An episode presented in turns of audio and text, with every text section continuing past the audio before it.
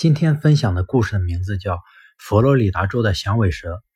佛罗里达州有一位农人，花了许多钱买下一块土地，但是这块土地贫瘠到种不了任何农作物，他变得很沮丧。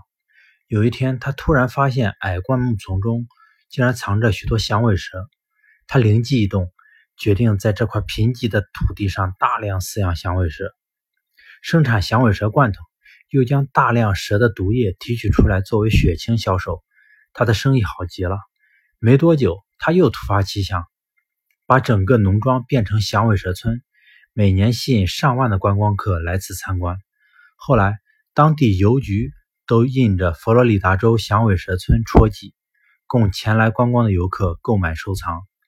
最美好的是，往往开头是很困难的，农夫所购买的土地并没有改变。